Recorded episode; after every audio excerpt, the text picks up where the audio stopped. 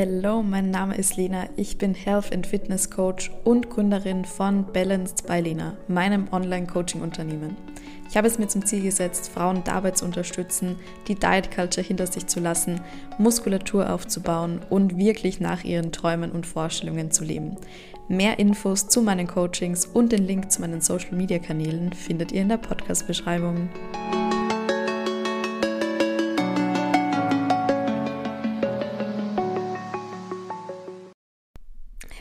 Hello und herzlich willkommen zu einer neuen Podcast-Folge.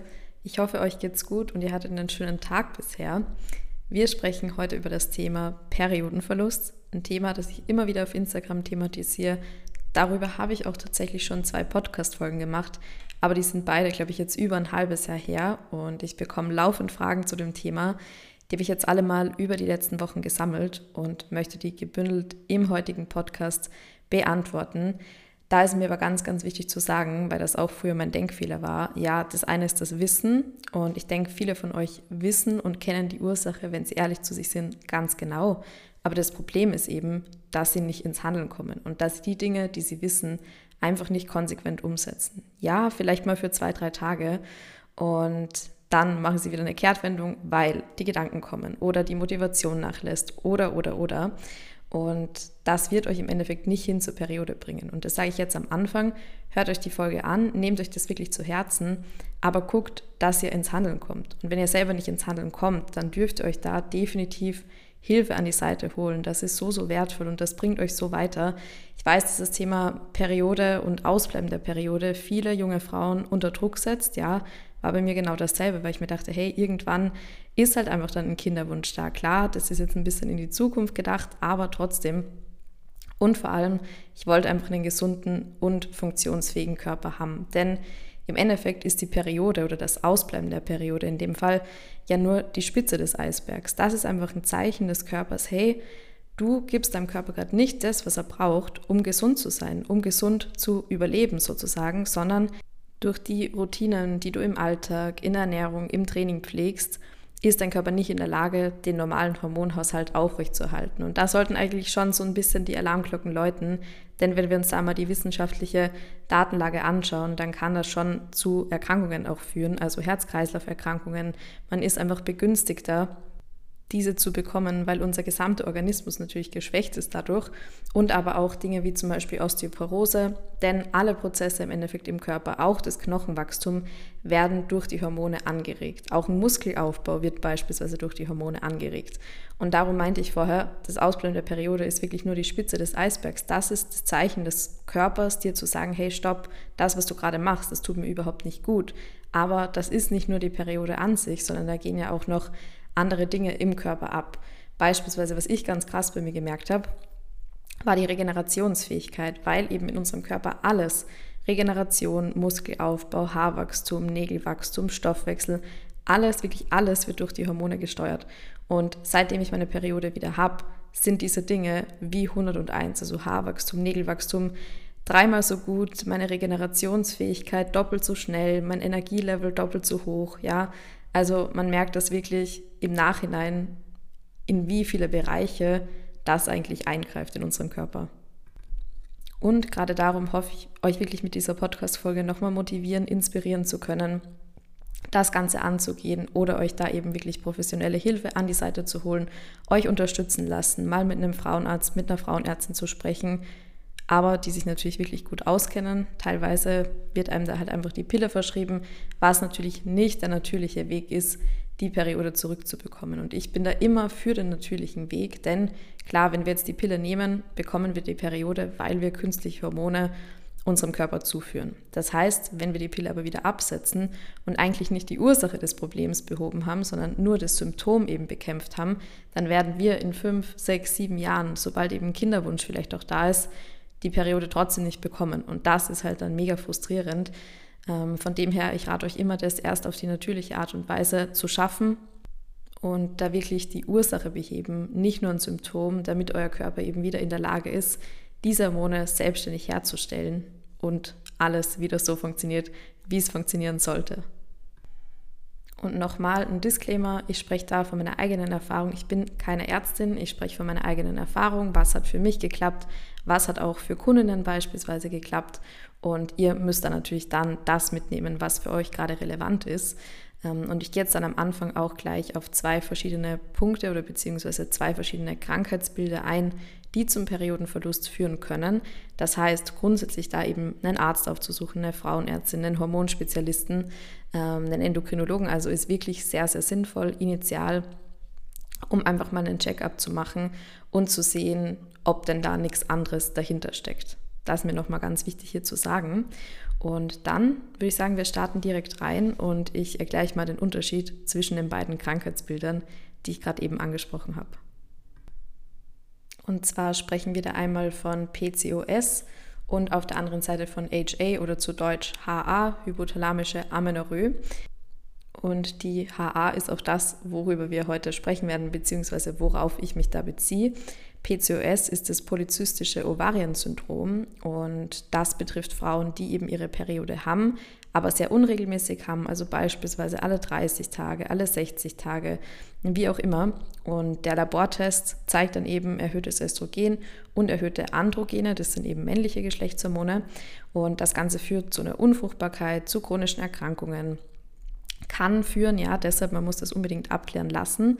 Und das betrifft meistens, auch nicht alle, aber in vielen Fällen Frauen, die beispielsweise einen Bewegungsmangel oder Übergewicht haben. Muss aber nicht sein, das ist jetzt eben nur das, was Studien gezeigt haben, dass eben die meisten Frauen, die PCOS haben, entweder Bewegungsmangel oder aber Übergewicht haben. Wie gesagt, das muss aber überhaupt jetzt nicht auf einen zutreffen. Und die zweite Sache ist die hypothalamische Amenorrhoe und die wird in den meisten Fällen dadurch hervorgerufen, dass ein Bewegungsüberschuss, also ein sehr, sehr hoher Verbrauch und dadurch eine zu geringe Energiezufuhr besteht oder aber initial einfach die Energiezufuhr schon sehr, sehr niedrig ist und dann teilweise noch Sport on top kommt, wodurch ein super, super großes Defizit meistens auch über eine lange Zeit entsteht und dann der Körper eben nicht mehr in der Lage ist, die Hormonproduktion, für die ja auch sehr viel Energie gebraucht wird, aufrechtzuerhalten. Beziehungsweise ist ja das Ausbleiben der Periode im Endeffekt ein Schutzmechanismus vom Körper, denn eine Schwangerschaft ist so der energieaufwendigste Prozess, den eine Frau einfach durchlaufen kann. Und wenn für den Alltag schon nicht genug Energie da ist, wie soll dann für eine Schwangerschaft genug Energie da sein? Darum die logische Konsequenz für den Körper, wir fahren die Hormone runter und die Periode kommt nicht mehr.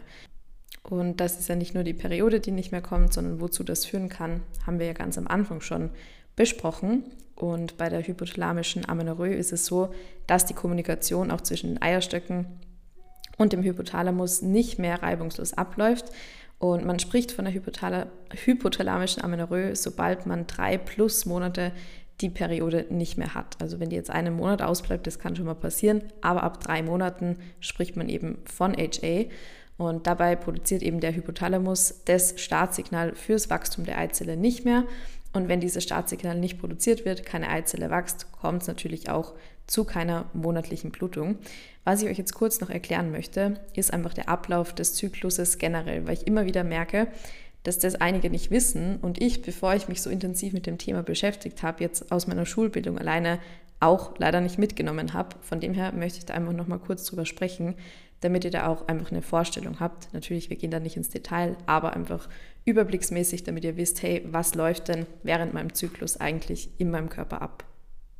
Und zwar ist es so, dass der Zyklus mit dem ersten Tag der Periode, also der Menstruation, beginnt und wir gehen da jetzt einfach mal von 28 Tagen aus. Das ist das immer, was als gutes Beispiel oder als guter Mittelwert herangezogen wird und endet dann quasi mit dem letzten Tag vor der nächsten Menstruation kann in vier Phasen eingeteilt werden und grundsätzlich kann ein Zyklus irgendwo zwischen 21 und 35 Tage dauern.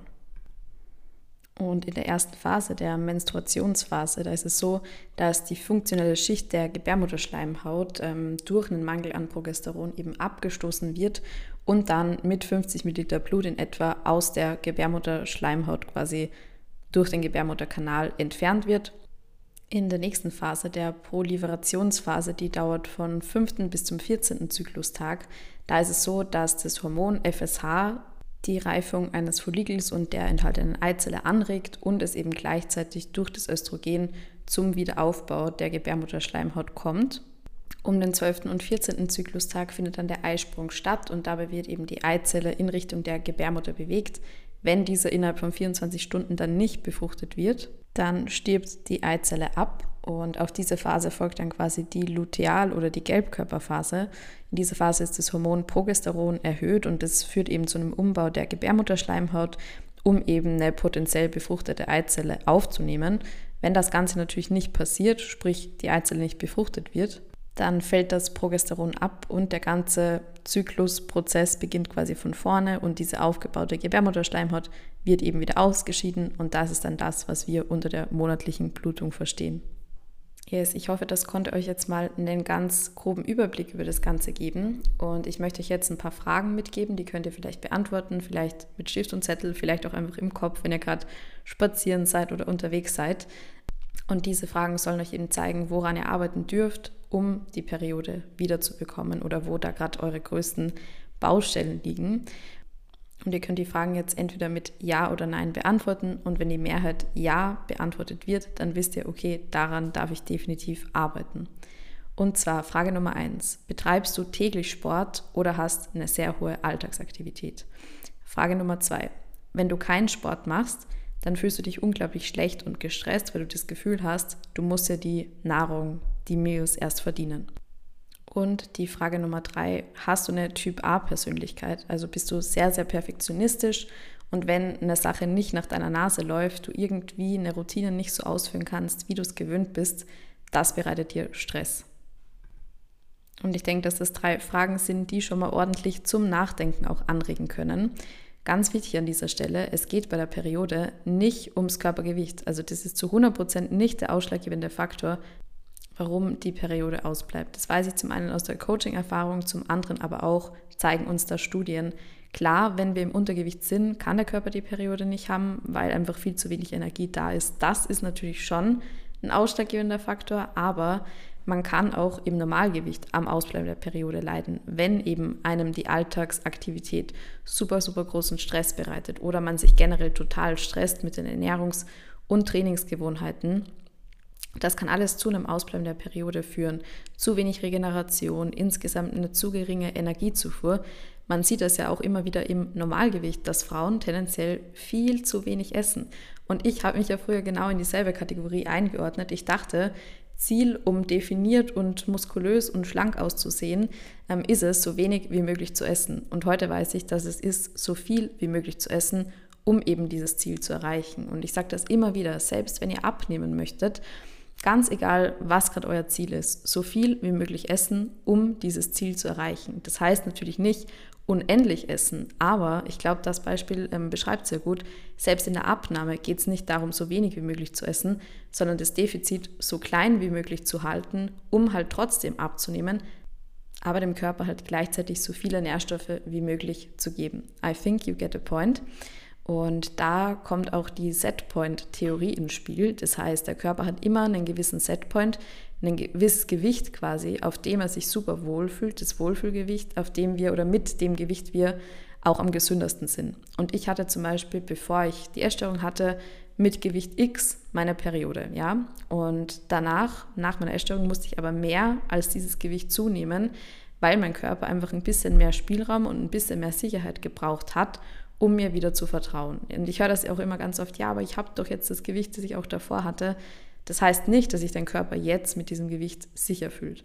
Darum versucht euch da gar nicht an Zahlen oder sonstigem zu orientieren.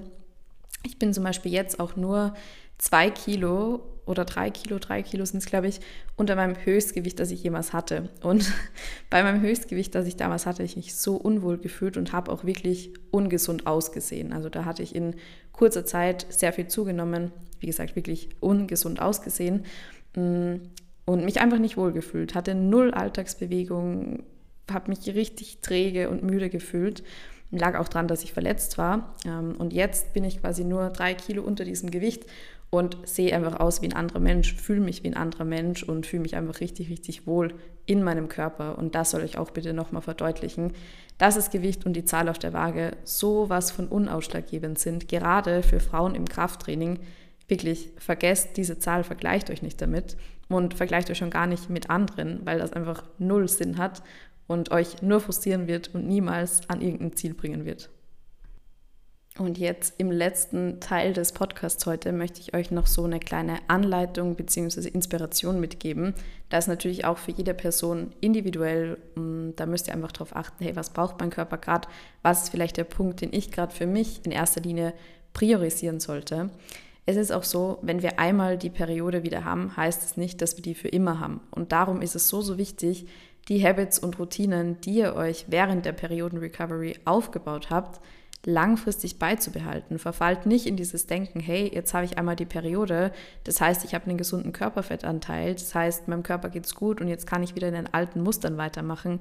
No. Genau den Fehler habe ich auch gemacht, habe dann die Periode nochmal verloren. Mega mühsam, ähm, weil man das ja auch nicht sofort merkt, sondern erst frühestens nach eineinhalb Monaten, okay, die Periode kommt halt jetzt wieder nicht.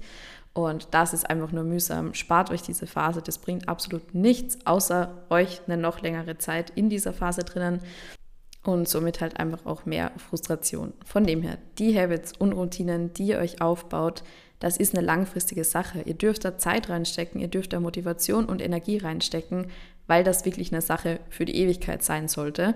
Und ein guter Richtwert ist es dann eben, die Periode wirklich dreimal relativ regelmäßig hintereinander gehabt zu haben um wirklich wieder die Sicherheit zu haben, okay, mein Körper, der kann das handeln.